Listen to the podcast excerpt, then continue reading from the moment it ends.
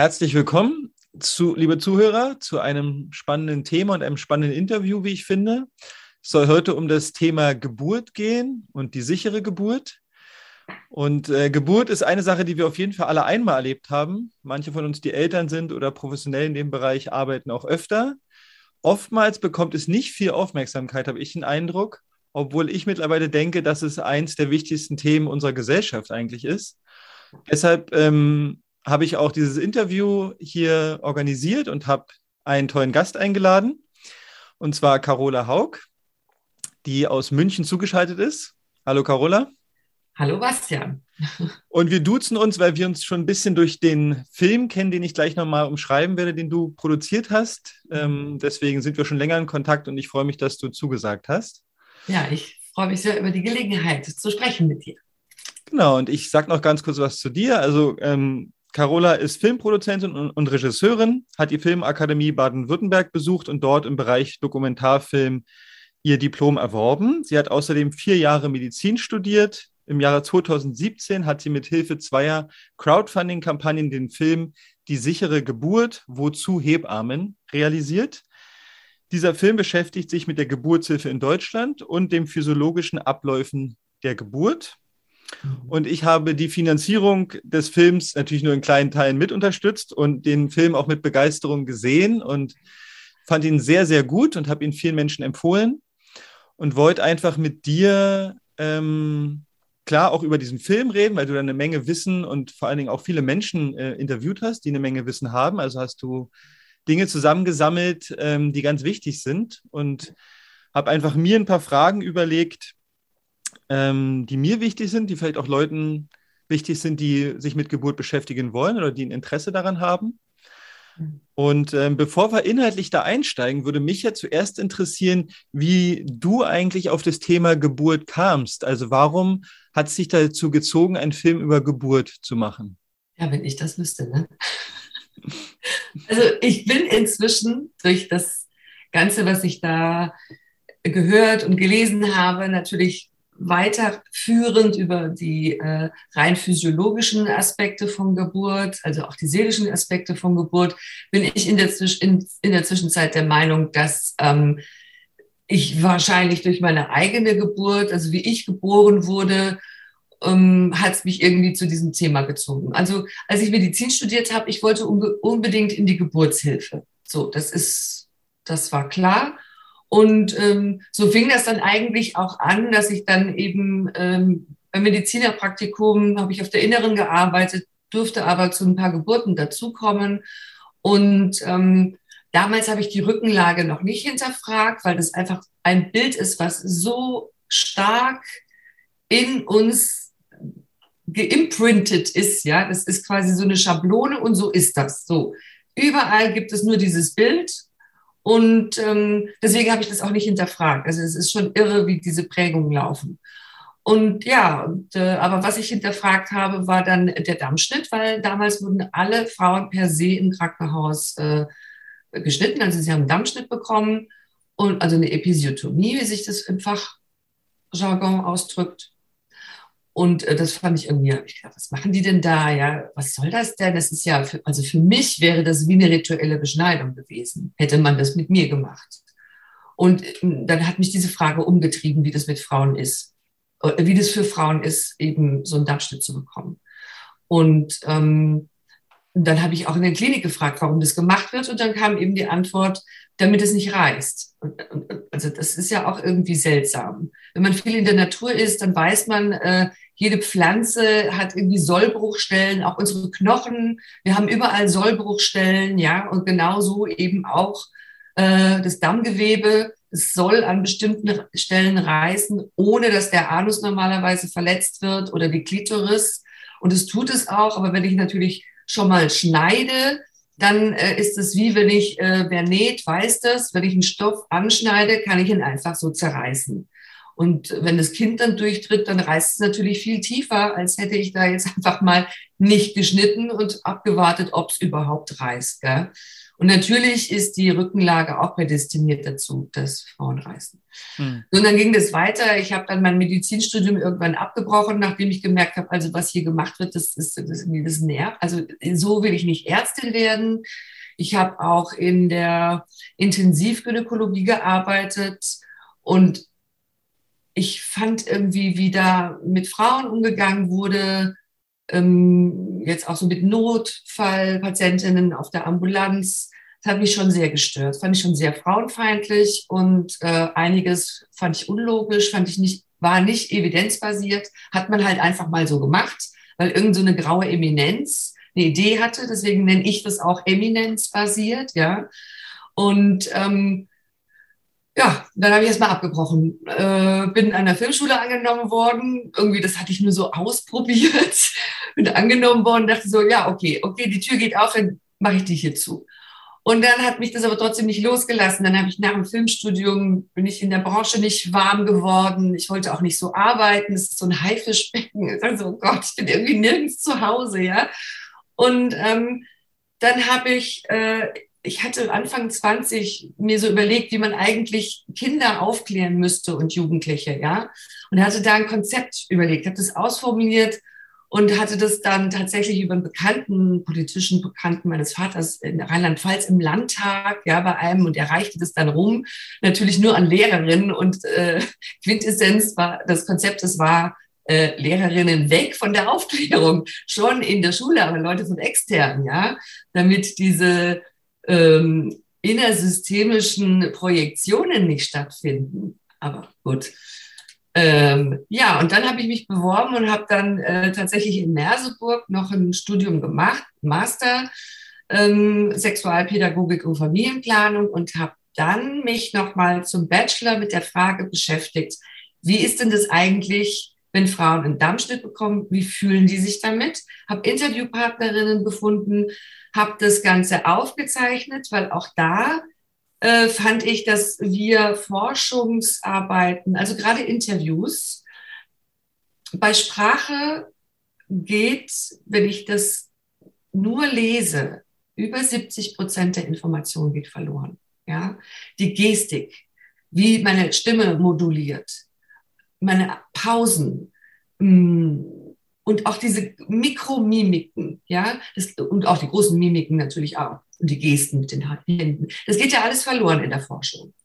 Das wird also nur heruntergeschrieben und dann in Klammern gesetzt, atmet schwer, atmet tief, säuft, äh, was weiß ich, aber Augen werden feucht, weiß ich nicht, habe ich noch nie gelesen in so einem Bericht. So, deswegen habe ich Videoaufnahmen gemacht, um das eben meinen Dozenten auch zu zeigen. Aber ich habe Verträge gemacht, dass das nur meine Dozenten für die Prüfung sehen und das niemand sonst sehen wird. Das Krasse bei diesen Aufnahmen war, dass äh, drei der Frauen im Interview eigentlich ähm, posttraumatische Belastungssymptome gezeigt haben. Ich hatte davon nur gehört, dass es überhaupt PTBS gibt, wie sich das äußert. Ähm, also Sprachfindungsstörungen, ne? die wurden so ein bisschen blass, kaltschweißig, Stimme, Stimme wurde zittrig, die hatten kurze Erinnerungslücken oder konnten sich einfach nicht mehr sammeln, fingen an zu weinen. Und ich habe gefragt, sollen wir abbrechen? Und nein, nein, nein, nein, äh, ich will das erzählen, endlich hört mir mal jemand zu, ja. Die Geburten waren fünf, neun und 17 Jahre her. Und die Frauen waren immer noch total belastet, ja, hatten auch keine Therapie gemacht, weil es wird ja im Umfeld immer gesagt, ja, ne, geht schon vorbei, stell dich nicht so an. Das Kind ist ja da, ist ja gesund. Ja. Genau. Ja, und äh, das hat mich also total erschüttert. Und aber als ich zuhörte, war es eben schon so, dass die Gewalt, die die erlebt haben, war äh, vor allem erstmal ganz viel verbale Gewalt, auch körperliche Gewalt und beide Gewaltformen gingen vor allem von Hebammen aus. Und das hat mich komplett kalt erwischt. Also das habe ich nicht ähm, erwartet. Ich hatte da ein anderes Bild von Hebammen, ja. Ähm, und dachte auch, das kann doch irgendwie jetzt nicht sein. So, ja, und dann habe ich angefangen zu forschen und dann wurde da irgendwann, dann merkte ich, okay, da muss ich einen Film draus machen. Ne? Aber dann kam erstmal die Haftpflicht und dann dachte ich, okay, ich mache jetzt erstmal einen Film darüber, wie die Arbeit von Hebammen sich verändert, ja. Und äh, dann merkte ich aber, das ist andere Thema, das ist eigentlich viel wichtiger. Und wenn ich ähm, das von einer Metaebene aus betrachte, also wenn ich auf Geburt schaue und schaue, was braucht Geburt, dann würde sich, würden alle sich danach richten, auch die Arbeit der Hebammen, auch im Krankenhaus verändern und auch außerklinisch. Und dann bräuchten wir sehr viel mehr Hebammen, als wir sogar 2000, vor 2012, nachdem Haftpflichterhöhung dann war und viele aufgegeben haben und noch aufgeben, äh, überhaupt jemals hatten. Ja? So, und das ist, deswegen habe ich dann den Film gemacht. So, also das war so ein innerer Drang und ich merkte, es ist eigentlich Friedensarbeit. Ja, das ist Friedensarbeit. Ähm, sich darum zu kümmern, dass Geburten bedürfnisorientiert für die Mutter und das Kind ablaufen. Mhm. Ja. Ja. Ähm, das ist eine schöne Geschichte, wie es dich zu dem Thema gebracht hat. Also auch eine berührende. Und da haben wir jetzt schon viele Punkte gehört, die mit dem Thema Krankheit, also Geburt als Krankheit äh, anzusehen, verbunden sind. Und diese Geschichte ist ja auch sehr präsent in unserer Gesellschaft. Also Geburt halt als ähm, Situation, die in einem Krankenhaus stattfinden muss. Und bevor wir da hingehen, weil das ist ja auch ein Thema, was wichtig ist, und du hast auch schon viele Dinge benannt, die mir auch wichtig sind, dachte ich vielleicht, wir fangen mal auf der anderen Seite an. Also äh, Geburt ist ja eigentlich ein natürlicher Vorgang, der, den wir schon seit Millionen von Jahren in unserer Gesellschaft haben. Der ja. funktioniert, also meistens. Und ähm, wir Menschen, also vielleicht ja gerade die Frauen, über die reden wir ja schon im Besonderen jetzt, sind dafür gemacht, Kinder auf diese Welt zu bringen. Ja. Und ähm, du hast dich ja mit dieser physiologischen Geburt beschäftigt. Also dein Film heißt ja auch die sichere Geburt. Und vielleicht gelingt es dir ja in, in, zu umschreiben, was ist die physiologische Geburt? Was ist, natürlich ist immer schwierig, aber ähm, vielleicht, was ist eine sichere Geburt? Wie läuft es ab? Ähm, also ohne dass wir die ganzen Interventionen jetzt aufzählen, die, um, ja. um die werden wir uns noch kümmern. Ja. Aber vielleicht gehen wir erstmal von dem Bild aus, dass ja eigentlich Frau und Kind zusammenarbeiten, um dieses Wunder zu vollbringen. Und, und ja. wie, wie machen die das eigentlich zusammen, wenn die dürfen, wenn, wenn es ihnen erlaubt wird? Ja, wenn sie dürfen. Man muss sagen, dass es ja eigentlich schon äh, ähm, in der Frühschwangerschaft anfängt. Eigentlich könnte man sagen, es würde schon vor der Zeugung anfangen. Ja, es hat immer auch was mit einer Bewusstheit zu tun der werdenden Eltern, ganz besondere ganz besonders der werdenden Mutter. Je bewusster die ist und je, desto mehr spürt die auch ihr Kind und kann eine Bindung dazu aufbauen und kriegt dann jeden kleinen Mucks mit. Und auch Frauen, die äh, jetzt gar nicht so ähm, vielleicht sich vorbereitet haben und gesagt haben, ich will jetzt ein Kind und ich empfange, sondern die sind einfach irgendwie schwanger geworden. Auch die sagen ja, hm, ich habe das Gefühl, meinem Kind geht's nicht gut. Ich gehe mal zum Arzt, ja. Oder die äh, brechen eine Hausgeburt ab, weil sie sagen, irgendwas, irgendwas stimmt nicht. Ja? Also diese Intuition, das ist ja etwas, was in unserer Gesellschaft, in den westlichen Industrieländern äh, wahnsinnig überlagert wird. Ähm, und wo wir dann auch nicht mehr so dran glauben und selbst nicht vertrauen. Aber die Intuition ist der allererste Schritt für eine sichere Geburt dass die Frau sich selbst vertraut, ihrem Körper, ihrem Körpergefühl, ihren Impulsen und dem nachgeht. Das fängt ja schon damit an, irgendwie, worauf habe ich Lust zu, e-, was habe ich Lust zu essen? Ja, es gibt also so Seelennahrung und es gibt Körpernahrung und äh, das eine muss nicht immer das andere sein, aber das eine ist auch nicht verboten. Also mal Waffeln und Schokolade ist ja nicht verboten, aber andauernd ist jetzt auch nicht so gut. ja. ähm, ja, und äh, damit fängt es eigentlich schon an. Und dann äh, ist ja das alles angelegt, ja. Die Hormone, die gebildet werden und ausgeschüttet werden in den äh, Hirndrüsen, in den Nebennieren, ähm, auch beim Kind, ja. Und das läuft über so einen bestimmten Rhythmus ab und immer wie so soll, ist, soll Werte, ja. Ähm, wenn jetzt das eine, dann wird der Körper merkt, die Frau merkt, ah, der Körper des Kindes ist so und so gerade, braucht mehr das. Ja, oder das Kind gibt Signale, ich brauche mehr das und so weiter. Über die Nabelschnur. Da ist eine ganz vielfältige Kommunikation. Da werden so Mikrostoffe ausgeschüttet und möglicherweise auch ähm, Nervenreizungen. Aber so genau weiß man das noch nicht. Aber man geht davon aus. Man hat da schon Sachen gefunden. Ähm, ja, und äh, wie läuft das ab? Also Wochen vor der Geburt gibt das Kind das Signal, dass es reif ist, ja, dass es dann jetzt bald reif ist. Und ähm, ungefähr so wie ein Apfel am Baum, der dann anfängt, einen bestimmten Duft zu verströmen schon. Kurz bevor er voll reif ist, fängt dieser Duft schon an. Und dann stellt sich der Körper der Frau eben um, indem Hormone produziert werden, die das Gewebe weich machen, ja, die die Symphyse äh, so dazu bringen, dass sie eben ähm, sich von so auf so aufdehnen kann unter der Geburt. Ist dann die letzten Wochen in der Schwangerschaft manchmal ein bisschen äh, wackelig beim Gehen und kann auch schmerzhaft sein, aber das ist eigentlich das Zeichen dafür, dass da alles ganz normal läuft. Ja. Und ähm, dann drückt sich ja auch das äh, Kind quasi stellt sich ein, sagt man ja, ne, geht mit dem Kopf normalerweise runter, sucht sich seine Position und äh, deswegen ist es auch wichtig, dass die Frauen da in ihrer Intuition bleiben und sich auch bewegen und eben nicht sich auf den Rücken legen oder sagen so, ach, ne, ne ich habe jetzt Wehenschmerzen, ich muss mich jetzt hinlegen. Am besten sie bewegen sich, sie machen einen Spaziergang, weil jede Bewegung hilft dem Kind, sich da reinzuruckeln. Ja? Und auch unter der Geburt, wenn es mal ein bisschen hakt. Also es gibt Frauen, die machen dann da im Stehen irgendwie also ein halbes Spagat oder machen also unfassbare Verrenkungen. Und man denkt so, okay, also da sollte niemand zugucken, ja. Äh, aber äh, sie wissen, wie das, was das Kind braucht, weil sie es genau spüren in sich. Das Kind kommt ja innen an die Beckenknochen und an die, ist ja auch Muskulatur und Sehnen und auch Nerven dazwischen. Sie, sie merken ja die Druckberührung. So. Das, äh, und dann dehnt sich das eben langsam auf und ähm, eben langsam und manchmal auch schneller. Und jede Frau und jedes Kind hat ihre Zeit gemeinsam. Das kann man also auch nicht in eine Norm pressen. Ne?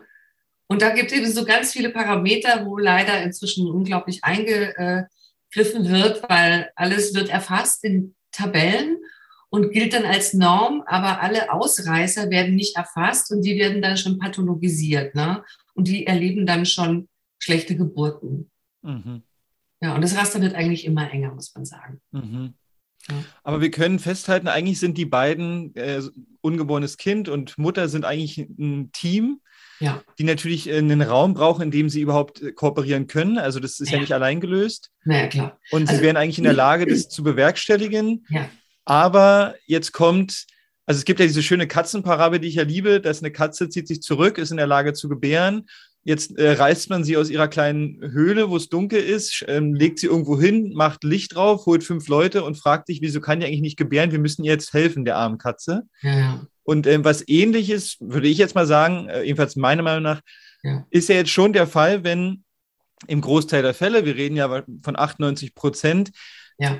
landet ja die Geburt nicht in einem dunklen Raum, wo sich jemand sicher fühlt, obwohl man sich natürlich auch im Krankenhaus sicher fühlen kann. Ich will gar nicht das aufmachen, dass eine Krankenhausgeburt immer per se das ist und per se das ist. Du hast ja schön ja. gesagt, dass es alles sehr unterschiedlich ist, aber trotzdem generell kann man sagen, in 95, 98 Prozent der Fällen sind wir dann in einem Krankenhaus als Familie oder ist die Familie ja. in einem Krankenhaus. Und dann ist ja schon so, dass wahrscheinlich, aber dazu würde ich gerne noch von dir hören, was passiert denn jetzt mit Frau und Kind, natürlich so generell gesprochen, ja. wenn sie dann ins Krankenhaus gehen, in dem besten Glauben ja, dass das der gute Ort für die Geburt ist. Das ist ja kein böser Wille. Ja, ja. Also das, das Erste, was passiert, ist ja schon, äh, wenn man sich aus dem eigenen Zuhause rausbewegt, unter Wehen und meinetwegen ins Auto setzt, ja, oder Taxi, völlig egal. Da hören ja die Wehen auf. Warum hören die Wehen auf? Weil der Körper gestört ist die äh, Frau hat andere Sinneseindrücke und sie verlässt ihre sichere Höhle und dann wird, ist der Körper unter Alarmbereitschaft, ja. Dann geht die Amygdala an. So, und die, ähm, die ist dann auf, was passiert, wo bin ich, bin ich safe, ja, und so. Und dann gehen, äh, hören die Wehen auf. Weil die, die, das Kind, die Natur hat das so eingerichtet, dass das Kind nur unter sicheren Bedingungen kommt. So wie draußen, wenn die Frau sich eingerichtet hat, äh, weiß was ich, vor 10.000 Jahren in der Höhle und dann kam irgendwie ein Bär vorbei und hat gedacht, ach, ich möchte mich da auch in diese Höhle zurückziehen. Ja? Dann hat die Frau schauen müssen, dass sie Latt gewinnt. Ja?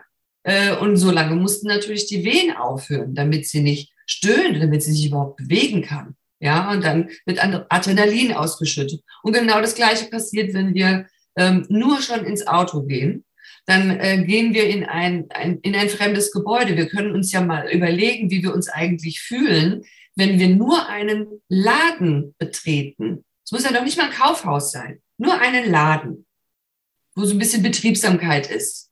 Und dann fühlen wir uns schon nicht mehr zu Hause. Da fragen wir, darf ich mich da hinsetzen oder was darf ich anfassen? Ähm, wo ist denn die Toilette? Ich muss mich erst neu orientieren. Das heißt, die Frau wird komplett rausgeschossen aus ihrem, ich weiß, wo ich bin, ich kann vertrauen, ich kann mich fallen lassen, alles, was ich brauche, ist in meiner Nähe, ich habe dafür gesorgt, dass da Wasser ist, dass da Handtücher sind, dass mein Partner oder eine Dula oder eine Hebamme oder alle zusammen da sind, ja, dass die da sind, die sie brauchen. Stattdessen müssen sie erstmal Anmeldeformulare noch ausfüllen, das heißt, sie gehen ins Frontalhirn, ja, da äh, hört alles komplett auf und dann muss die Geburt erst wieder anfangen. Und solange die Frau braucht, um sich dort so ein bisschen einzurichten, ähm, in ihrem Zimmer, ist ja erst das Patientinnenzimmer, dann erst können die Wehen anfangen. Dann hat sie Wehen, dann kommt sie vielleicht ins, ach ja, dann muss sie noch ins CTG, ja, also wieder, wieder eine Störung. Eine Pritsche, die hart ist, dann muss sie meistens liegen weil egal, wen ich frage, alle Krankenhäuser haben natürlich diese mobilen Geräte, aber komischerweise sind die immer kaputt. Oder bilden das nicht ab. Und dann müssen sie sich halt doch hinlegen. Ja? Und ähm, das wurde ja aber inzwischen auch aufgenommen in der Leitlinie. Also inzwischen weiß man, oh, erstens äh, ist blöd für die Frau, sollte man wirklich so minimal wie überhaupt irgendwie machen. Und außerdem ist es nicht aussagekräftig, weil 50 Prozent der CTGs werden auch noch dazu falsch interpretiert und führen zu, führen äh, zu frühzeitigen Interventionen. Ähm, so, und dann äh, kommt es in den Kreissaal, wieder ein Ortswechsel. Also die Frau hat die ganze Zeit Ortswechsel, muss die ganze Zeit irgendwie ihre Sachen packen, die kann sich nie mal irgendwo in eine Ecke einrichten. Ja, ich meine, gut, wir haben die Fähigkeit, selbst wenn wir, ähm, also angenommen, wir sind ähm, unterwegs in der Stadt, man ist nachts und ähm, wir würden uns jetzt nicht einfach so irgendwo hinsetzen und zu Hause fühlen. Interessanterweise ist es aber so, wenn wir ähm, uns unterhalten und uns irgendwo in der Stadt auf eine Treppe setzen oder in so einem Hauseingang und dann da ein bisschen quatschen, dann fühlen wir uns nach einer Weile tatsächlich dort irgendwie zu Hause. Das ist dann wie so eine Art das kann auch ein Rückzugsort sein. Also wir haben diese Möglichkeit, uns da zu adaptieren. Aber es ist erstmal ein Schritt. Ja? Erstmal ist es eine Unterbrechung. Ja. Mhm. Und äh, das heißt, wir reden jetzt schon von relativ vielen Hürden, die ja. genommen werden müssen, um, und die Frau muss ja da auch diese Leist Extraleistung machen, um wieder ja. sich aktiv entspannen zu wollen, obwohl sie ja aus einem entspannten Zustand kommt. Vielleicht. Und wir können ja mal durchgehen. Also die gängigsten Interventionen, die ein, in einer Geburt ähm, passieren, also wir haben jetzt schon die Intervention Krankenhausgang genannt, wenn man die mal benennt, aber vielleicht die offiziellen wäre ja als, also chronologisch gesehen vielleicht eine Einleitung. Nee, nee, nee. Also äh, davor kommen ja, also zuerst mal das CTG. Genau. Wiegen, Messen, Muttermunduntersuchung. Mhm. Braucht man nicht, aber wird gemacht. Okay, da ist, die, also, da ist relativ klar, dass die nicht notwendig wären eigentlich. Die sind nicht notwendig, mhm. weil es gibt die Leopoldschen Handgriffe. Äh, jede Hausgeburtshebamme ist in der Lage, nur über das Tasten des Bauches, und das kann auch jede Mutter und jeder werdende Vater oder jede werdende Eltern äh, lernen, äh, wo ist der Po, wo sind die Füße, wo ist das Köpfchen, wie ist das eingestellt? Liegt es quer, liegt es so rum, so rum. Das das sind die Leopoldschen Handgriffe. Mhm. Und ähm, man hört, wie weit die Frau ist. Und man sieht auch die ähm, Linien, weil je nachdem, wo das Kind ist und draufdrückt, werden bestimmte Areale abgedrückt und dann entsteht zum Beispiel vom Steißbein nach oben, äh, entsteht eine lila Linie, ja. Also das kann man, man kann das alles sehen. Diese Mutter, Muttermunduntersuchung ist für nichts gut, weil das Kind kommt ja eh erst, wenn der Muttermund verstrichen ist.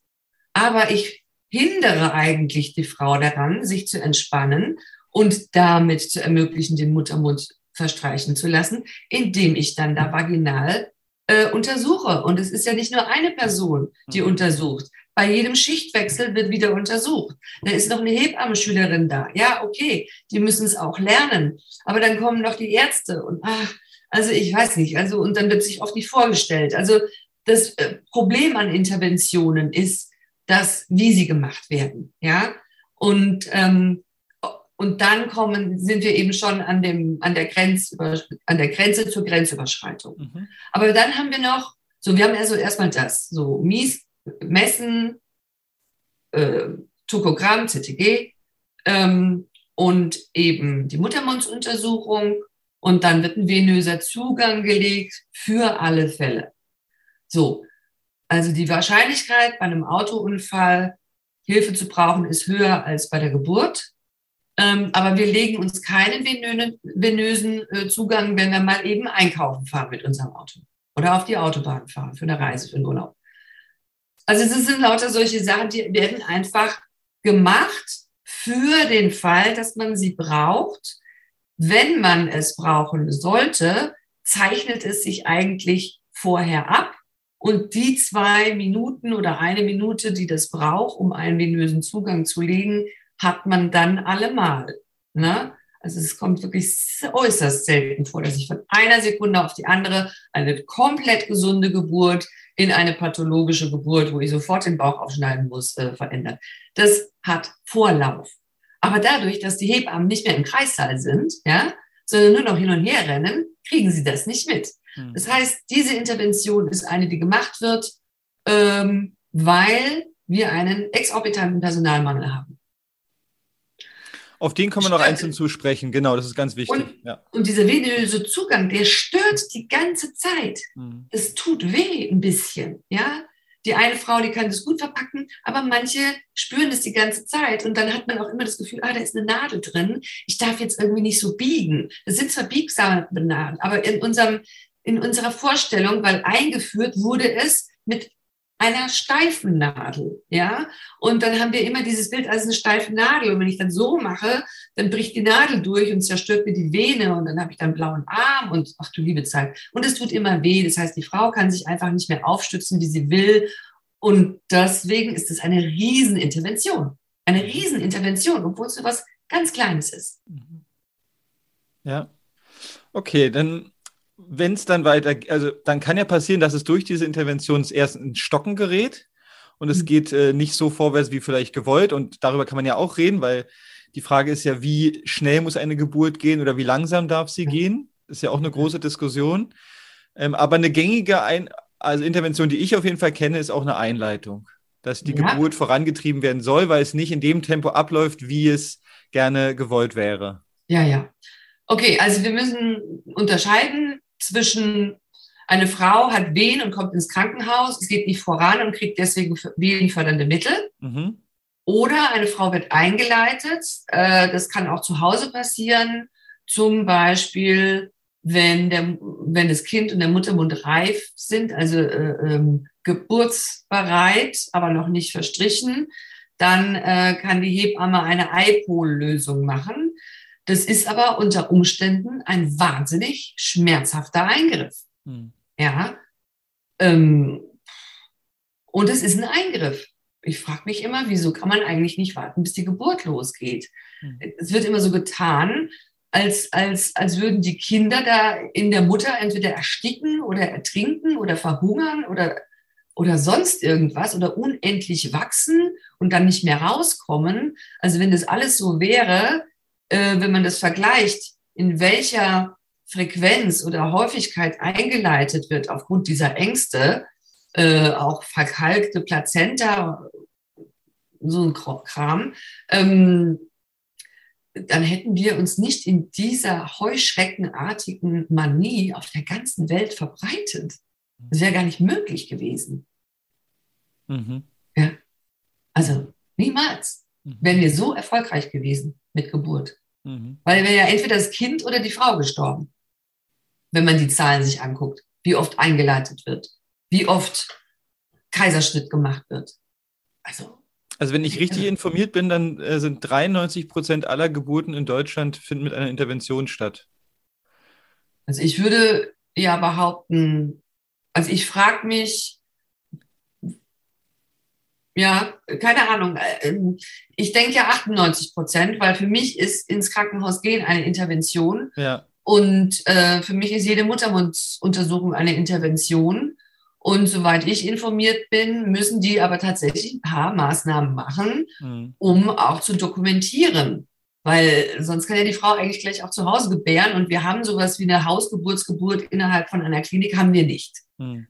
Das heißt, ich frage mich, wie man darauf kommt, zu sagen, 93 Prozent äh, erleben Interventionen. Wir haben aber 98 Prozent in den Kliniken. Ähm, und auch in Hausgeburten wird interveniert und auch bei, äh, bei Geburtshausgeburten wird interveniert. Und auch bei hebammen-geleiteten Kreissälen wird interveniert. Also äh, ich weiß nicht, wie man auf diese Zahl kommt, was hm. man da nicht als Intervention rechnet. Wahrscheinlich ist eine Definitionsfrage von Intervention, die da die Rolle ja, spielt. Genau. Das denke ich auch, ja. Aber lass uns doch vielleicht zu einer vielleicht doch sehr bedeutsamen Interventionen kommen, obwohl die natürlich alle von Bedeutung sind, ist mir schon klar. Ja. Aber zum Kaiserschnitt. Ähm, ja. Da würde mich schon noch mal interessieren, was du auch im Film, aber jetzt auch vielleicht danach hergehend noch dazu erfahren hast. Wir haben ja meines Kenntnisstands eine Kaiserschnittrate von 30 Prozent ungefähr in Deutschland. Und die WHO empfiehlt 15 Prozent. Wir haben Länder, die auch weit drüber sind. Ähm, und ja, die auch Länder, die weit drunter sind. Bitte? Wir haben auch in, auf der Welt äh, Länder, die weit drunter sind. Auch weit drunter sind, genau. Und die Frage wäre, was ist dein Kenntnisstand zum Kaiserschnitt? Wie viel davon ist evidenzbasiert? Ähm, wie viel davon nicht? Ähm, was hast du da für Erfahrungen gesammelt oder für Wissen gesammelt? Am interessantesten finde ich da eigentlich die Zahlen aus Island, weil Island ist sehr dünn besiedelt und die haben es echt weit zu Kliniken. Und äh, da finden ganz viele Hausgeburten statt. Und in den Kliniken haben sie eine sehr niedrige Kaiserschnittrate. Ich meine 16 Prozent etwa. Mhm. Das heißt, und es ist aber ein, ein, ein modernes Land, ein industrialisiertes Land mit einem hohen medizinischen Standard. Kann man also, ich wollte jetzt extra nicht so ein Land wie Pakistan äh, nehmen, was auch eine niedrige Rate hat, aber die haben natürlich ganz andere Probleme. Ne? Hm. Ähm, ja, hm. also so ein Land wie Island zeigt uns, wo die Reise hingehen könnte, wenn wir alles beachten, was zu beachten ist beim Kaiserschnitt. Hm. Es werden, ähm, also ich, ich habe das Gefühl oder meine Meinung ist, dass in, wenn wir mal in Deutschland, ja, oder in den westlichen Ländern werden so viele Interventionen im Vorfeld gemacht, dass eigentlich äh, eine Geburt im Kaiserschnitt enden muss, die eingeleitet wurde. Mhm. Also da bleibt wenig Spielraum. Also gerade die Einleitung mit Prostaglandinen zum Beispiel, die, ähm, da gibt es von der DGGG auch in der neuen Leitlinie. Vielleicht sagst du noch kurz, was die DGGG ist. Ja, die Deutsche Gynäkologische Gesellschaft, mhm. äh, Gesellschaft für Geburt und Gese äh, Gesellschaft, Deutsche Gesellschaft für Geburtshilfe und Gynäkologie. So. Ähm, die bringen ja die Leitlinien raus äh, in Kooperation mit den Schweizern und den Österreichern. Also das ist so eine Zusammenarbeit. Und ich weiß zum Beispiel, was das Thema Zytotec äh, oder äh, äh Geburtseinleitung mit Prostaglandinen und es war bis letztes Jahr eben das Medikament Zytotec was ein, ein Magenmittel ist, was für die Geburtshilfe nicht zugelassen ist, aber was ähm, im Off-Label-Use benutzt werden kann. Also da haben wir eine, eine, Regelung in Deutschland, dass wenn, wenn, wenn Ärzte wissen, ein Medikament wirkt aber und ist zielführend, darf es verwendet werden. Mhm. Und dieses Medikament ist ein sehr gutes Medikament. Es wird bei Schwangerschaftsabbrüchen benutzt, äh, bei ähm, wenn, wenn, das, wenn der Fötus zum Beispiel auch ge, gestorben ist und die, die Geburt eingeleitet werden müsste, wenn einfach nichts passiert, ja. Aber auch da äh, würde der Körper ja das normalerweise machen, aber manchmal eben nicht. So, also es ist auf der einen Seite ein sehr wertvolles Medikament, ähm, auf der anderen Seite, und manchmal muss man wirklich eine Geburt ankicken. Manchmal ist es so, aber nicht so häufig, wie wir es machen. Ähm, und das Problem ist, dass in Deutschland Dosierungen gegeben werden in der Einzeldosis und auch in der Tagesdosis, die weit über der Expertise, die seit über 20 Jahren erforscht ist, ähm, sind. Und diese hoch zu hohen Dosierungen, weil man eben auch nicht weiß, wie sammelt es sich an, es wird zeitverzögert und dann bam, dann kommt es mit einem Knall und dann haben wir Wehenstürme, wir haben Uterusrupturen, die Frauen verbluten, die Kinder werden total verprügelt vom Uterus und dann kriegen Nöte, werden, können nicht versorgt werden, weil die ganze Zeit nur auf das Kind eingeprügelt wird, ne? Wehensturm. Ähm, dann kontrahiert sich alles, da kann eine normale Versorgung nicht mehr stattfinden, dann wird das Blut vom Kind äh, sauer und dann muss ein Kaiserschnitt gemacht mhm. werden. Ne? So, oder der Uterusruptur muss sofort ein Kaiserschnitt gemacht werden. Ja? So, und ähm, ich habe mir die Zahlen angeguckt und ja, also über 80, ich glaube, es waren 88 Prozent der mit Zytotec eingeleiteten Frauen sind im Kaiserschnitt gelandet. Wow. Und die anderen haben Kristelle-Handgriff bekommen. Mhm. Ja? Heißt Dammschnitt, groß, und dann Christella und oft noch die Zange oder die Sauglocke. Also ist der Kaiserschnitt teilweise einfach nur das Ende einer Interventionskaskade, ähm, die im Prinzip schon darauf hinzielt, äh, dass es da endet? Ich, ich glaube nicht, dass diejenigen, die die Interventionen machen, die eine Einleitung machen, darauf hinzielen, am Ende einen Kaiserschnitt zu machen. Weil das würde eigentlich dem ganzen Team und auch der Frau viel Zeit und Leid ersparen dann zu sagen, dann machen wir doch gleich einen Kaiserschnitt. Mhm. Aber Geburten einzuleiten, erhöht die Kaiserschnittrate immens. Ich meinte auch nicht die Leute, dass es, die Leute zielen nicht darauf ab, aber die Intervention erhöht die Wahrscheinlichkeit stark, mhm. dass es dann in einem Kaiserschnitt endet. So sehen die Zahlen aus, ja. Ja. Mhm. ja. Mhm. Zahlen sehen so aus. Mhm.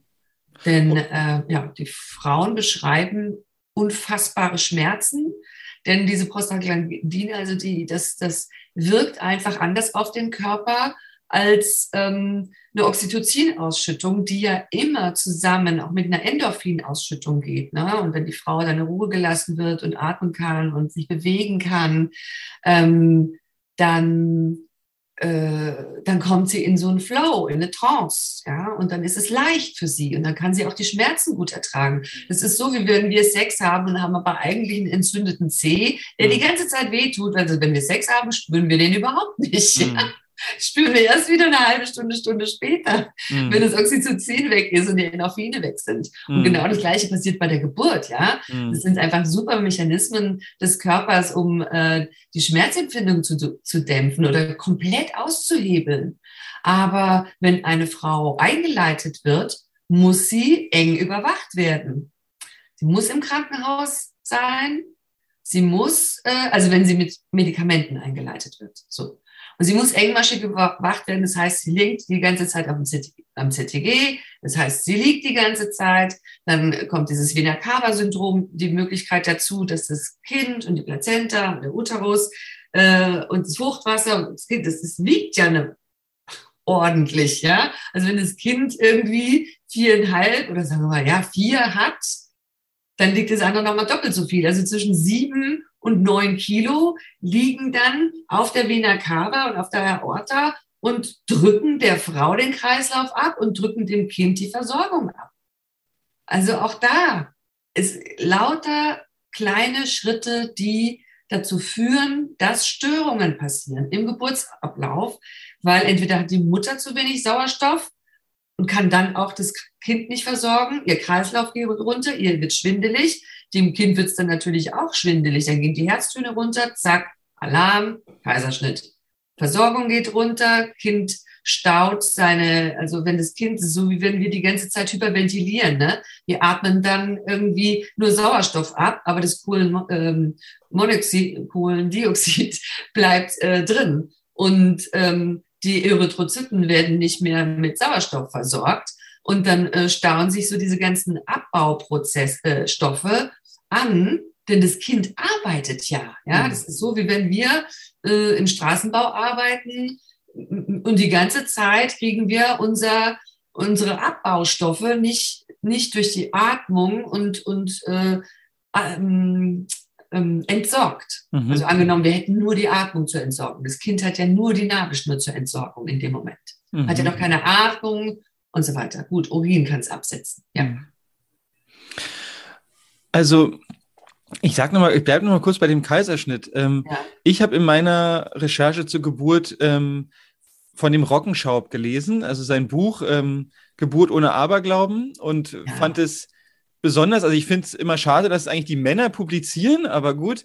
Ähm, aber er hat ja von, von seiner Krankenstation ähm, gesprochen in Wien, die ja. er, glaube ich, 20 Jahre geleitet hat und eine Kaiserschnittrate von ein bis zwei Prozent erreicht hat. Und er sagt eigentlich, oder beschrieben ist aufgrund der Tatsache, dass das vor allen Dingen Hebammen geleitete Geburten waren.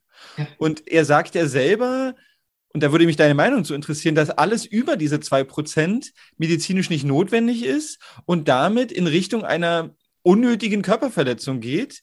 Ja. Ähm, und da hätte mich interessiert, wie, was du dazu denkst. Ja, sehe ich genauso. Mhm. Also in unseren Breitengraden, so wie wir ernährt sind, mit unserer Hygiene, die wir haben, ist eine, sollte eine Kaiserschnittrate von um die ein bis zwei Prozent die Norm sein. Also weit unter dem, was die WHO sagt, aber die WHO rechnet ja alle Länder mit rein. Äh, also auch die äh, Länder, wo die Frauen zum Beispiel beschnitten sind und überhaupt keinen Zugang zu sauberem Wasser oder irgendwas haben. Ja, mhm. Also das rechnet man da alles rein und das ist die Kaiserschnittratsempfehlung von 12 Prozent. Mhm. Das muss automatisch so sein, dass die Kaiserschnittrate bei uns so um die zwei, ein, zwei Prozent wäre. Und auch die Anna May Gaskin und auch Michelle Audin und auch, jetzt habe ich den Namen vergessen, aber es gab in Japan, mein Hund kommt, wir hören ein Trappeln, es gab, gab in Japan einen Arzt, der hat es eben auch gemacht, Hebammen zentriert, so eine ganz, auf ganz traditionelle Art, äh, die Frauen in so ein japanisches Haus da schon drei Wochen vorher eingeladen, dort zu wohnen und entsprechend ernährt. Ähm, auch die hatten alle diese ein bis zwei Prozent. Mhm. Also ja. das finde ich mit am spannendsten, weil manchmal man muss so eine Geschichten suchen, um wieder zurückzufinden, woran man sich überhaupt orientieren kann. Weil wenn ich jetzt sagen würde, wow, wir haben 15 Prozent geschafft, so wie Island, könnte ich jetzt denken, toll. Aber ähm, vielleicht ist es gar nicht das, was möglich wäre. Also unabhängig davon, dass der Kaiserschnitt, wenn er ja medizinisch notwendig ist, genial ist. Äh, das ist überhaupt ja. gar keine Frage. Nicht, dass es so ein Schwarz- und Weiß-Bild jetzt hier erschafft. Aber die Frage ist, was ist verhältnismäßig und was nicht? Das ist ja irgendwie ja. die Frage. Und also warum ich das jetzt auch sage, der Rockenshop und wie du jetzt auch beschreibst, äh, was du äh, gelernt hast, ist, es geht viel um die Umgebung und wie diese Geburt begleitet wird. Also wir haben jetzt die extrem Negativbeispiele benannt und ja. wiederum die Positivbeispiele enden dann in ein in weniger Intervention, weniger Stress für Familie, also meiner Meinung nach auch mehr Gesundheit für die Familie, Absolut. wenn die Umgebung und die Begleitung qualitativ hochwertig ist. Absolut. Und da, und da scheint ja also vor allem diese Hebammenarbeit ähm, toll zu sein, sagt ja jedenfalls der Rockenschaub. Und da, wir haben jetzt das immer, immer schon wieder so gestriffen, dass wir, dass du auch gesagt hast, na ja, wie sollen die Hebammen das auch leisten? Äh, sie, das können sie gar nicht leisten. Ja, sie sind ja völlig äh, überlastet. Und vielleicht kannst du uns kurz sagen, wie sieht denn die Geburtshilfe in Deutschland aus? Wie ist denn der, der Personalstand? Wie sieht es denn aus, wenn ich in so ein Krankenhaus gehe? Wie geht es denn den Hebammen? Ähm, aber da, dazu gehört ja auch, wie rechnet sich sowas ab? Also wie ist denn Geburtshilfe in Deutschland aufgestellt zurzeit? Ja. Also zuallererst, damit wir da keine Begriffe durcheinander äh, werfen, es gibt festangestellte Hebammen im Krankenhaus, deren Haftpflichtversicherung wird vom Krankenhaus bezahlt. Dann gibt es freiberufliche Hebammen, die als Beleghebammen im Krankenhaus Geburten begleiten. Die zahlen ihre Haftpflichtversicherung selbst und kommen mit ihren Patientinnen in die Klinik. Und dann gibt es die freiberuflichen Hebammen, die in Geburtshäusern arbeiten. Und dann gibt es die freiberuflichen Hebammen, die in, in der Hausgeburtshilfe arbeiten. Also Beleghebammen, Geburtshaushebammen und Hausgeburtshebammen bezahlen ihre Haftpflichtversicherung selbst und die steigt seit 2012 jedes Jahr an und es sind im Jahr inzwischen fast 11.000 Euro, die eine Hebamme da in Vorleistung gehen muss. Es gibt einen, den sogenannten Sicherstellungszuschlag, wo zwei Drittel dieser Haftpflichtversicherung bezahlt werden. Aber dafür müssen auch bestimmte Bedingungen erfüllt sein. Ja? Dann gibt es auch die Möglichkeit, aber nur, wenn man in einem bestimmten Hebammenverband ist, die haben wiederum äh, die Möglichkeit, mit einem eigenen Versicherer diese Haftpflichtversicherung quartalsweise ähm, im Voraus zu bezahlen. Habe ich aber dann, ist das Quartal zu Ende, und eine Schwangere ähm, ist überfällig und rutscht ins nächste Quartal, muss die Hebamme schon wieder fürs nächste Quartal die volle Summe zahlen, selbst wenn sie sich dieses Quartal freigehalten hat, um vielleicht nur Geburtsvorbereitungskurse, Wochenbettbesuche zu machen und auch mal ein bisschen Urlaub. Ja, also es ist für die Hebammen unfassbar vertrackt. Mhm. Dann, was können Sie abrechnen an Fahrtkosten, was nicht? Die Zeit, die Ihnen zugestanden wird für ein persönliches Gespräch in der Hausgeburtshilfe, äh, lächerlich. Ja? Ähm, ja, also damit fangen wir erstmal an. Und dann haben wir, wir haben natürlich sowieso in den Krankenhäusern eigentlich einen Personalschlüssel, der zu niedrig ist. Das heißt, hätten wir genügend Hebammen, die alle Stellen in Krankenhäusern besetzen könnten, hätten wir trotzdem noch nicht genug Hebammen, um eine auch in den Leitlinien geforderte und gewünschte eins zu eins Betreuung einer Geburt im Krankenhaus zu gewährleisten. Punkt eins. Punkt zwei, durch die Haftpflichtversicherung ähm, sind viele der freiberuflichen Hebammen, die als Beleghebammen im Krankenhaus gearbeitet haben, abgesprungen konnten sich das nicht mehr leisten, weil vielleicht waren sie auf dem Land und haben nicht so viel Geburten, wie sie haben müssten, um diese Haftpflichtversicherung abzudecken. Und ähm, ja, so, dann haben wir dann noch weniger Hebammen. In Bayern zum Beispiel, um mal eine Zahl zu nennen, wurden 2012 noch 50 Prozent aller Klinikgeburten von diesen Beleghebammen betreut. Das heißt, wenn da diese Beleghebammen wegfallen, steigt das Arbeitspensum für die Klinikhebammen. Da dort aber nicht genug nachkommen, weil dieser Job wahnsinnig schlecht bezahlt ist, irre Arbeitszeiten hat, die Frauen, die Hebammen komplett am Limit arbeiten, auf dem Zahnfleisch gehen, keinen Urlaub machen, Überstunden, Nachtschichten, immer wieder einspringen, wenn eine Kollegin krank ist oder Kinder sind krank und sie muss auch mal äh, muss eine Kollegin dann ersetzen. Ähm, das heißt, dann deswegen hören auch immer mehr Hebammen auf. Das heißt, durch die Haftpflichtbedingungen werden die Arbeitsbedingungen für die festangestellten Hebammen so schwierig, dass auch die immer mehr die Geburtshilfe aufgeben. Also deswegen, wenn die Gesundheitsminister immer sagen, wir haben genug Hebammen, dann stimmt es, wenn man sagt, wir haben genug ausgebildete Hebammen, aber die arbeiten ja gar nicht in der Geburtshilfe. Mhm. Das ist das Problem. Und das ist ein Riesenproblem. Ein mhm. Riesenproblem. Und meiner Meinung nach, das habe ich in meiner Masterarbeit äh, Da habe ich ja, das war ja das, das, das Thema war ja ähm, Kommunikation im, von, von Hebammen im Kreissaal. Und da habe ich äh, mir erlaubt zu sagen, das war 2010, dass ich das geschrieben habe, da habe ich mir erlaubt zu sagen, dass man versuchen wird, über die, die Haftpflichterhöhung, äh, die Hinzuziehungspflicht der Hebammen, die wir in Deutschland gesetzlich haben, äh, zu kippen. Das bedeutet, bei jeder Geburt muss auch ein Arzt eine Hebamme in Deutschland hinzuziehen. Aber eine Hebamme muss nicht zwangsläufig einen Arzt hinzuziehen. Und das war den, der Ärzteschaft schon immer ein Dorn im Auge. In den 80er Jahren hat, es, hat ähm, der Gynäkologenverband versucht, ähm, eine Eingabe zu machen beim Bundestag, um das ähm, zu kippen und den Ärzten das zuzuschreiben, also dass die hinzugezogen werden müssen.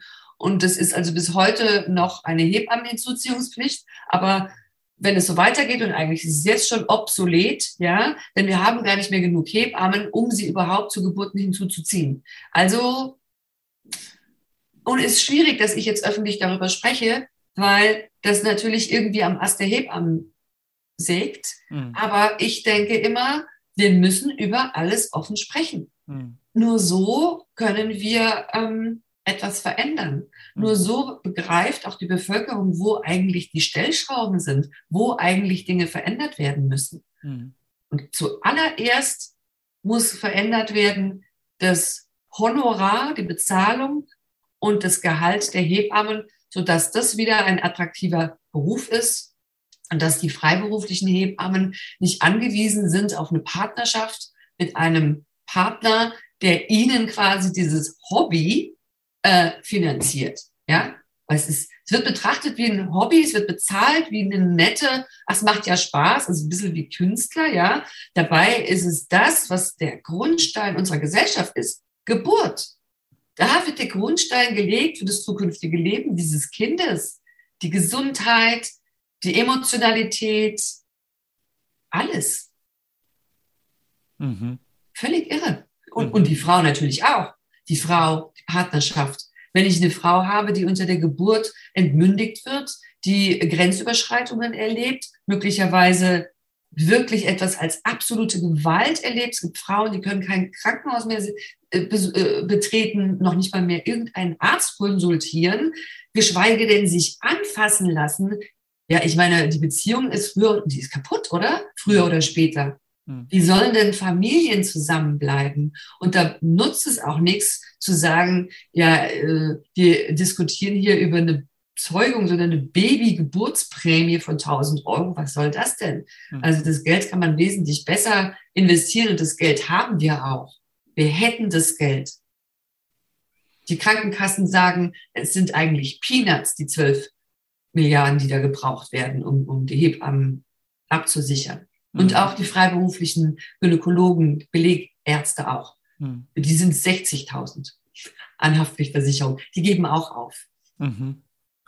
Und vielleicht ist es ja noch gut zu sagen, dass es ja eingebettet ist in ein, in ein problematisches System an sich mit Fallpauschale ja. für Geburt, mit einem Abrechnungskatalog, was kostet was, wie lange darf was äh, dauern. Das ist ja, ja auch ein Teil des Problems. Ja, und jetzt haben wir den Gesundheitsminister, der uns die Fallpauschalen eingebrockt hat. Ja, der ja. Herr Lauterbach ist derjenige, der das Ganze auf den Weg gebracht hat. Mhm. Alle anderen Länder haben es in Europa schon wieder abgeschafft.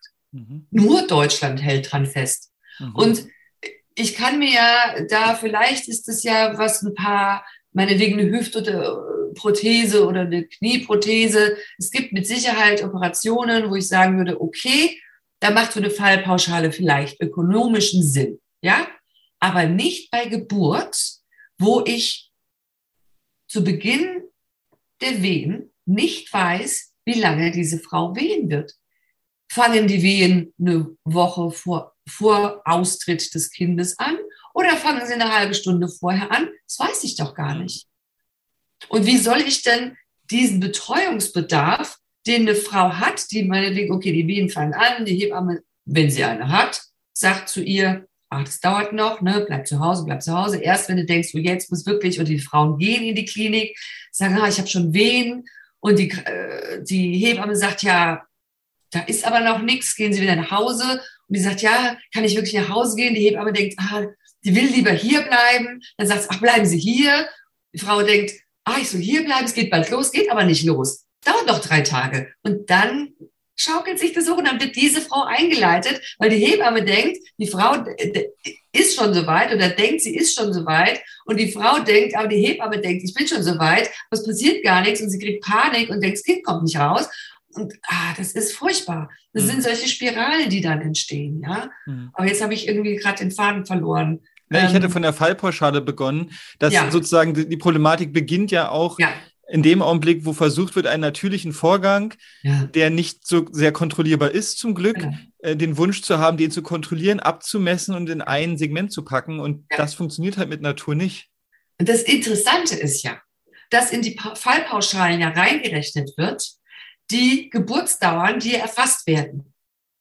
Ja, wenn ich aber äh, über ein Drittel der Frauen akzeleriere, also beschleunige mit Geburtseinleitung, dann ist doch das ein Wert, den, der dürfte gar nicht in dieser Statistik auftauchen. Mhm. Aber das tut er. Mhm. Und das bedeutet, dass die Norm immer weiter nach unten mhm. gedrückt wird. Mhm. Die Norm ist heute eigentlich verwässert, stark verwässert durch ein Drittel Geburten, die eingeleitet und forciert werden. Also würde man das in anderen Bereichen tun, in Sicherheitsbereichen, meinetwegen äh, Sicherheitsgurt, ne? so Testberichte, und dann würde man immer einen bestimmten Wert, der unter bestimmten Bedingungen nur stattfindet, ähm, da zugrunde legen, dann, dann wäre das, das ist ja lebensgefährlich. Ja? Aber bei der Geburt macht man das. Hm. Ja, also ich glaube, das ist ein ganz wichtiges Thema und ist einfach äh, eine Konsequenz von Ökonomisierung von Gesundheit. Also äh, das ist ja ein großes Thema, dass so ein Krankenhaus halt Geld verdienen will und dann ist die Frage, wie kannst du das machen? Und die Geburt kriegt natürlich da wahnsinnig viel ab davon oder wahnsinnig viel Schlechtes ab. Und, ähm, äh, es ist für mich nicht nur die Konsequenz der Ökonomisierung, ja. sondern es ist für mich die Konsequenz ähm, dessen, dass unsere Gesellschaft in der Gesamtheit Frauen immer noch wie einen Gegenstand behandelt. Mhm. Denn es ist doch nicht die Aufgabe der Frauen, die gerade ein Kind geboren haben und die jetzt ihr, ihr die in die Mutterrolle reinwachsen müssen und auch mit diesen ganzen hormonellen Umstellungen, die ein Kind versorgen müssen, äh, wollen. Der ganze Körper ist auf die Versorgung des Kindes eingestellt. Sie wacht jede Nacht auf, mehrmals weil das Kind einen Pieps gibt und sie guckt, atmet es noch, braucht es was, ja, ist die Windel voll oder irgendwas. So, äh, warum sollen denn diese Frauen überhaupt in der Lage sein, ist absurd, aufzustehen, auf die Straße zu gehen, zu protestieren? Wo sind denn die Männer? Mhm. Wo sind denn die Väter, die sagen, hört man sowas ihr mit unseren Frauen macht, das geht ja mal überhaupt nicht. Und dann erstmal in die Selbstreflexion gehen. Wo, mein lieber Mann, betrifft, betrachtest du Frauen wie einen Gegenstand, wenn du findest, dass das ja nicht so schlimm ist, dass dir da schon wieder so ein gefotoshopptes Model entgegengrinst mit einem Wahnsinnsdekolleté, ja? Oder Männer aus der Kurve rausfliegen, weil sie sich nicht konzentrieren können, dann kriegen sie auch noch Recht äh, vor Gericht, ja? Wurden ja abgelenkt. Oh, also Entschuldigung, aber äh, da geht mir echt die Hutschnur hoch, dass dieses Thema ist zutiefst feministisch und Feminismus hat immer noch den Stempel, oh, die wollen ja alle den Männern irgendwie den Sex wegnehmen und den Spaß.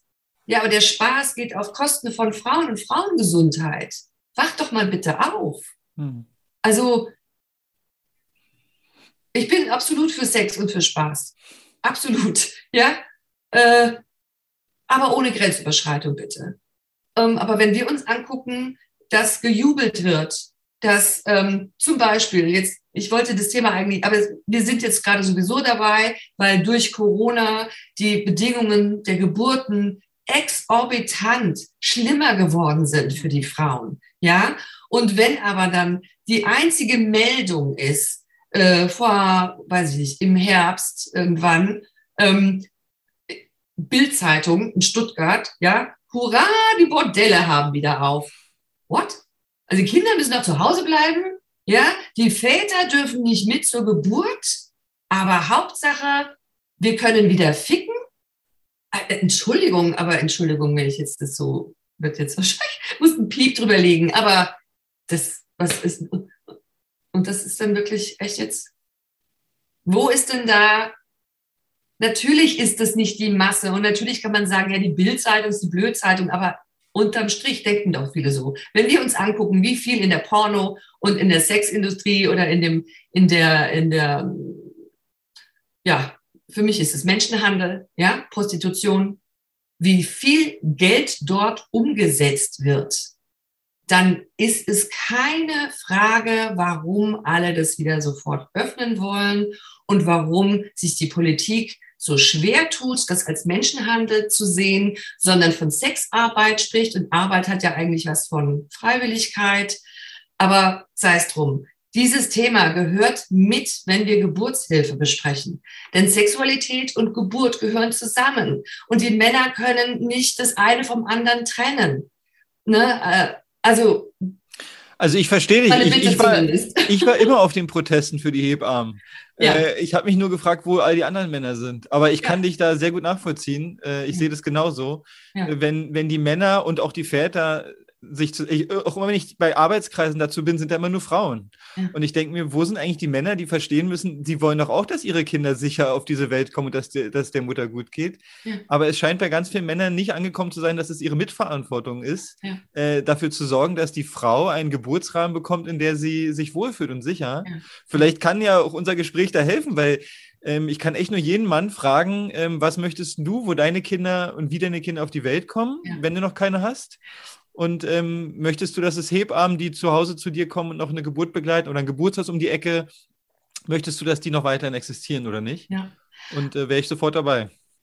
Weißt du was? Ich glaube, was, was da echt wichtig wäre, dass wir Menschen verstehen, dass unsere eigene Geburt uns total prägt. Mhm.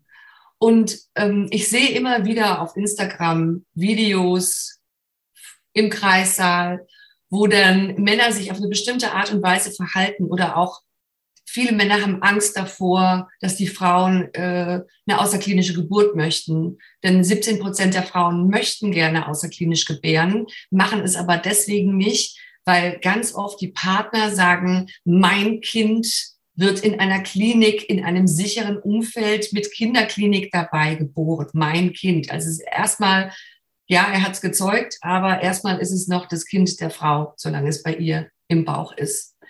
Und es ist auch ihr Körper und deswegen ihre Entscheidung. Aber ähm, ich glaube, was da reinwirkt, sind die Geburtserfahrungen der Männer. Und äh, jetzt werden ja Männer sowieso so erzogen, dass sie ähm, sich nicht mit ihren Gefühlen und ihren Triggern auseinandersetzen. Auch bei Selbsterfahrungsseminaren sind vor allem Frau, ja. Oder Männer, die wirklich komplett an die Wand gefahren sind. Aber ansonsten deckel, deckeln die allermeisten das mit Ablenkung. Entweder Sexsucht, und sie gehen zu Prostituierten, oder Alkohol, oder Spielsucht, oder, oder. Also, ähm, ich habe zum Beispiel oh, Van der Waal, die, ähm, kennst du die Van der Waal? Aus den USA, Geburtsfotografin, und äh, hat sich aber eben auch dann mit Psychologie und Hypnobirthing auseinandergesetzt und eben auch mit der Aufarbeitung der eigenen Geburt. Und äh, die war bei einer Geburt dabei, wo dann der Mann plötzlich sagte, das Kind stirbt, das Kind stirbt, das Kind stirbt, ja. Dabei lief alles ganz normal.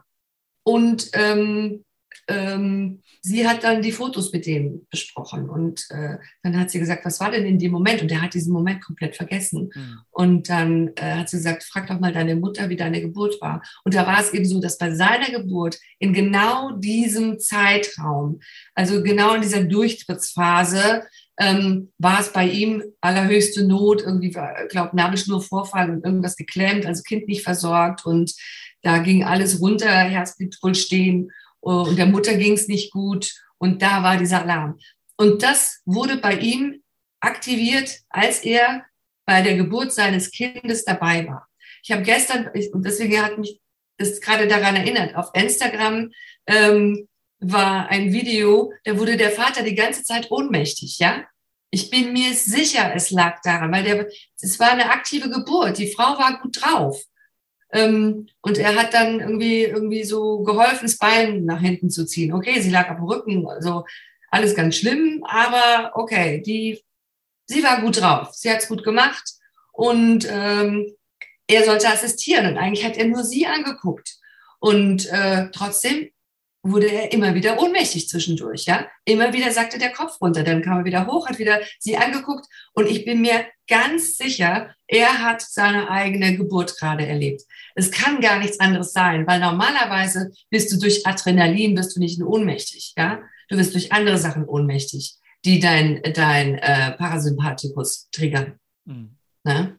Und ähm, ich wünschte mir, wir würden in unserer Gesellschaft, und du hast ja auch den Klaus Keppeli da schon ne, interviewt, ähm, mehr mit dieser Arbeit noch äh, uns damit beschäftigen, dass die Leute oder dass die werdenden Eltern ihre eigene Geburt aufarbeiten während der Schwangerschaft, damit sie dann ihre Ängste verlieren und dass sie dann auch während der Geburt nicht in ihre eigene Geburt zurückfallen, ja, und dann möglicherweise sich bei der Frau alles verschließt oder der Mann hysterisch wird oder umkippt oder sonst was passiert. Ja? Und auch das ganze geburtshilfliche Personal sollte diese Arbeit machen.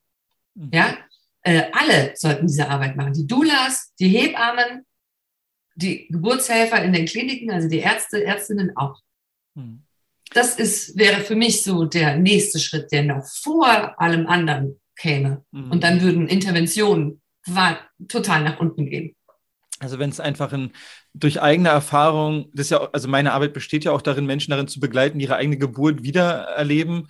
Und genau. es ist beachtlich, äh, man braucht da nicht viel über Zahlen reden, wenn jemand gespürt hat, was es bedeutet, als kleiner Säugling in der Gebärmutter zu irgendwas gezwungen zu werden oder wenn jemand anders bestimmt, wie es abläuft. Ja. Das ist einfach äh, ein lebenslanges Erlebnis, was wirkt. Und die Menschen, die ich begleite seit vielen Jahren, ähm, wir müssen nicht kognitiv über Zahlen reden, wenn, wenn wir fragen, was bräuchte es denn, damit es schön ist oder was war denn unangenehm, dann zählen sie alles auf, was auch im Nachhinein jemand als übergriffig beschreiben würde.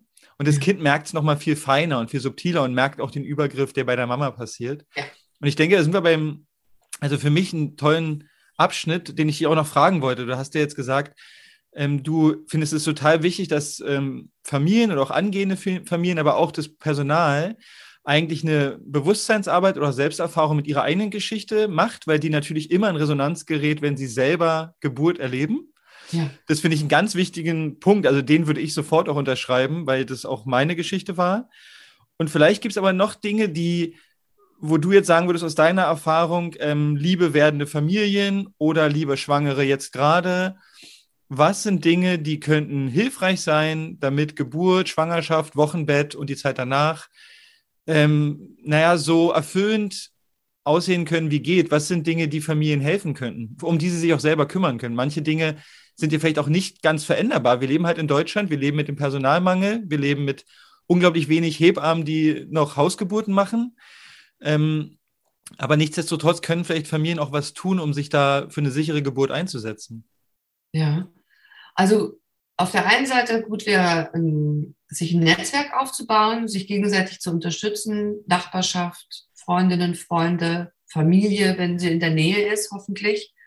Ähm, oder auch bei den Krankenkassen auch anzufragen, denn es gibt äh, zum Beispiel Haushaltshilfen, es gibt Mütterpflegerinnen, es gibt äh, ganz viel, was da angeboten wird. Da kann man auch mal sich äh, bei Pro Familia zum Beispiel erkundigen, was es da alles gibt, die Anlaufstellen und äh, das wird finanziert und sich da Hilfe holen und eben auch mal so planen, zu sagen, ähm, stell dich doch mal darauf ein, dass du einfach out of the uh, out of order bist, ja, du hast das Recht als Frau dein Wochenbett im deswegen Bett zu verbringen. Deswegen heißt es Bett.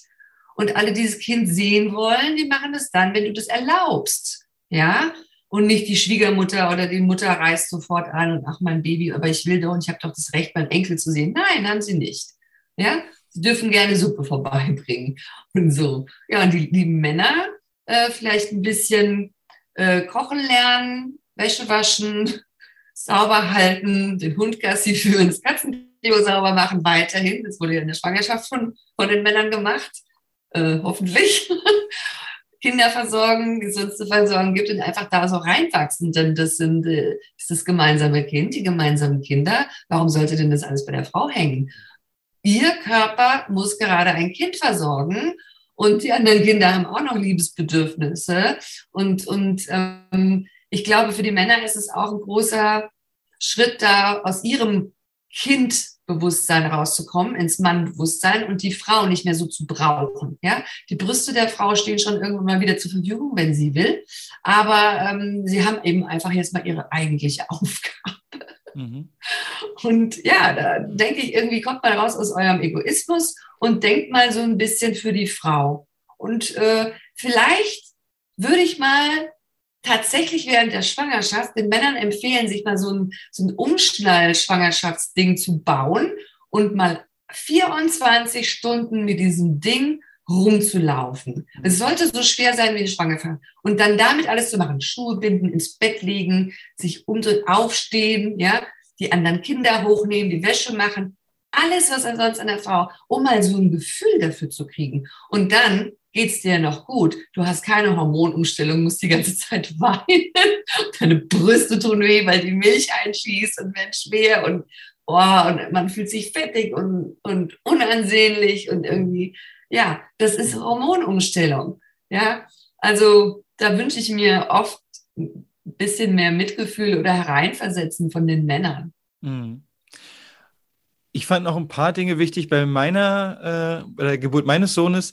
Einfach eine bewusste Geburtsortwahl. Also, das hast du ja auch ja. schon angesprochen, dass Leute überhaupt auf dem Schirm haben, ich habe die Wahl. Ich habe eigentlich Menschen, also vom Menschenrecht her die Wahl, äh, wo ich gebären will, also beziehungsweise die Frau. Und das, äh, ja, also ich kenne einfach viele Leute, die per se denken, es müsste im Krankenhaus passieren und die Offenheit zu haben, überhaupt erstmal zu forschen, ja. wo wäre es am nettesten und auch ähm, mein Kenntnisstand ist, dass es nicht gesagt ist, eine normale Geburt, also eine, die keine besonderen Vorkommnisse hat, ist zu Hause genauso sicher wie in einem Krankenhaus. Und ja. dass das die Leute verinnerlichen und ja. natürlich irgendwie vielleicht, äh, wir haben auch probiert, ähm, Bücher zu lesen, die schöne Geschichten, die sehr kraftvolle Geschichten von Geburten vermitteln, weil die Horrorgeschichten gibt es genug ja. ähm, um sich einzuschwingen, um wirklich eine bewusste Wahl überhaupt für diesen Geburtsort zu treffen und nicht ja. per se automatisch zu denken, wir machen das da, weil da machen es alle. Ja. Aber das, was alle machen, muss nicht halt das sein, was für mich stimmt. Also das finde ich noch einen ganz wichtigen Punkt ähm, als Vorbereitung und ähm, also ich kann natürlich, Entschuldigung, natürlich würde ich sagen, guckt euch den Film an, die sichere Geburt. Auf jeden Fall. Denn dann verstehen die allermeisten überhaupt erst mal, was der Körper alles macht und wie Interventionen, die auch gut gemeint sind, trotzdem manchmal nach hinten losgehen können und warum das bei der Frau oft anders auch ankommt und wahrgenommen wird, weil sie ist in einer schutzlosen äh, und abhängigen Situation, wenn sie mit Wehen im Krankenhaus aufschlägt. Ne? Und ähm, so den Film angucken und sich dann tatsächlich, wie du sagst, eine Liste machen, was hätte ich denn gerne?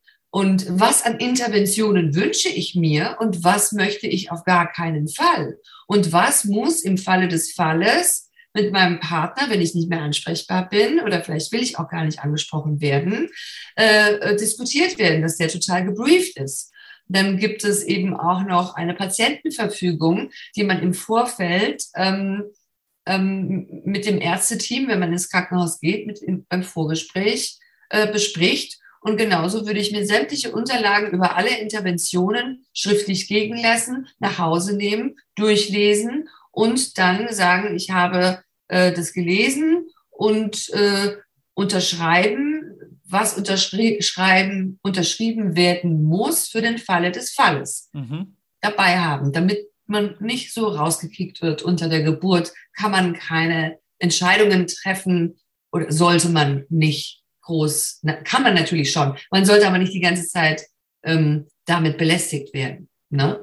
Und wenn man schon mal weiß, wir haben das alles safe, ja, Partner, Partnerin ist instruiert oder begleitende Person ist instruiert, dann äh, ist da, glaube ich, auch schon mal sehr viel Entspannung. Und die Klinik weiß es und ich würde mir das übrigens, diese Patientenverfügung, ich würde mir das quittieren lassen, dass sie es zur Kenntnis genommen haben. Und dann, weil sie es, wenn sie es dann quittieren, besprechen sie es auch im Team. Und ähm, dann ist eigentlich, das ist meistens so, dass sie dann wertschätzend und, und sensibel umgegangen wird. Mhm. Ne? Wenn man nur mit einer reinen Geburtsplanliste da aufschlägt, wird oft, werden oft die Augen verdreht. Oh, so eine schon wieder. Ne? In München hat mal einer bei einer Vorführung gesagt, ein Arzt, das sind die, die sowieso im Kaiserschnitt landen. Mhm. Ja, weil das Team keinen Bock auf die hat, die entsprechend behandelt und dann diese emotionale, dann schließt sich der Körper, dann wird es ein Kaiserschnitt. Ist ja natürlich klar. Ne? Also auch diese Patientenverfügung kriegt man bei der Doris Lehnhardt in äh, Doris Lehnhardt Bonn googeln. Mhm. Die hat die auf ihrer Webseite. Mhm. Ja, das ist ja, und den, ja, und den, den, das kannst du ja auch unten verlinken. Und, äh, und den Film äh, kann man sich kaufen auf äh, diesicheregeburt.de. Und ähm, da gibt es für den Film mit dem Bonusmaterial wenn man da mein Baby eingibt, beim Gutscheincode, egal wie du es schreibst, mein Baby eingeben, gibt es 15 Prozent. Hm. Also das kann ich nochmal ein Ausrufezeichen hintersetzen. Ich kann den Film sehr empfehlen. Ihn mit Freundinnen gucken, mit einem Mann zusammen gucken, sich gemeinsam Gedanken machen, den Mann mit einbinden. Der Mann muss sich auch aktiv mit einbinden, weil er eigentlich dann der Hüter dieser Geburt ist und Funktionen hat und Aufgaben hat, die eine Frau nicht zu erledigen hat, damit sie einfach so wenig Stress wie möglich erlebt. Und dafür war dein Film eine ganz tolle Vorbereitung, auch für mich. Und ja, also ich danke dir für unser Gespräch. Wir könnten noch lange darüber sprechen. Ich habe gemerkt, ähm, das Thema Gewalt unter der Geburt ist mir auch noch ein wichtiges Anliegen. Da würde ich aber gerne ein anderes Mal drüber reden, separat, weil das würde ich gerne trennen, sozusagen, die beiden Thematiken. Aber es ist mir ein wichtiges Thema. Ich danke dir, dass du dir Zeit genommen hast. Ähm, und vielleicht ist dir noch was wichtig zu sagen, bevor wir jetzt schließen. Gibt es noch was, was dir auf der Seele liegt zu dem Thema? Ja, werdet aktiv äh, nervt eure Politiker und steht für die auf. Also steht auf, weil in Neuseeland haben die, haben die, die Familien, die Hebammen in den 80er Jahren unterstützt und inzwischen haben die ein super äh, Geburtssystem da drüben. Ganz, ganz viele Hausgeburten und Geburtshausgeburten und ein super Outcome, ja. Also ganz gesunde Geburten. Und es hat wiederum die ganze Gesellschaft verändert und heute ist es doch selbstverständlich, dass da 50 Prozent der Unternehmerinnen, der Führungspositionen, der, die Präsidentin ist eine Frau. Also das kommt dann von selbst, ja. Und dann, äh, und dann geht es irgendwie plötzlich allen besser. Weil eine Frau, die sich auslebt und die im Übrigen eine starke und kräftige Geburt hat, die sagt, ich kann alles, ist eine Powerfrau, die hat auch immer Lust auf Sex. Eine gebrochene Frau wird keine Lust mehr auf Sex haben. Nee, das zum Thema mhm. Feminismus und der Feminismus macht uns alles kaputt. Nee, wenn wir die Frauen stärken, starke Frauen haben, sind total vital und die wollen Sex. Mhm. Also, mhm. also, wenn es jetzt darum geht, äh, ne, äh, dann haben wir hier lauter so äh, frigide Kampfungeheuer. Nee, genau das Gegenteil wird passieren. Mhm. Ja. Und genauso, wenn eine Frau eine tolle Geburt hatte, ja, wird auch das, das stärkt sie so unglaublich in ihrer Weiblichkeit, in ihrem Selbstverständlich, Frau zu sein, auf allen Ebenen. Also. Hm. Ja. Da profitiert die ganze Gesellschaft davon. Ja, da kann ich nur beipflichten. Happy Wife, Happy Society. Ja. Ja, dann danke ich dir, dass du dir Zeit genommen hast. Ich finde das ein ganz wichtiges Thema. Ähm, danke dir auch für deinen Film. Und ähm, ja, vielleicht sprechen wir uns nochmal und reden dann über ein anderes Thema nochmal separat. Ja, sehr gerne. Ähm, hoffe, den Leuten da am Bildschirm zu Hause hat es was gebracht, uns hat sie bereichert. Und dann sage ich mal, bis bald und auf Wiedersehen. Ja, auf Wiedersehen und ganz lieben Dank, Bastian, für die Gelegenheit. Tschüss.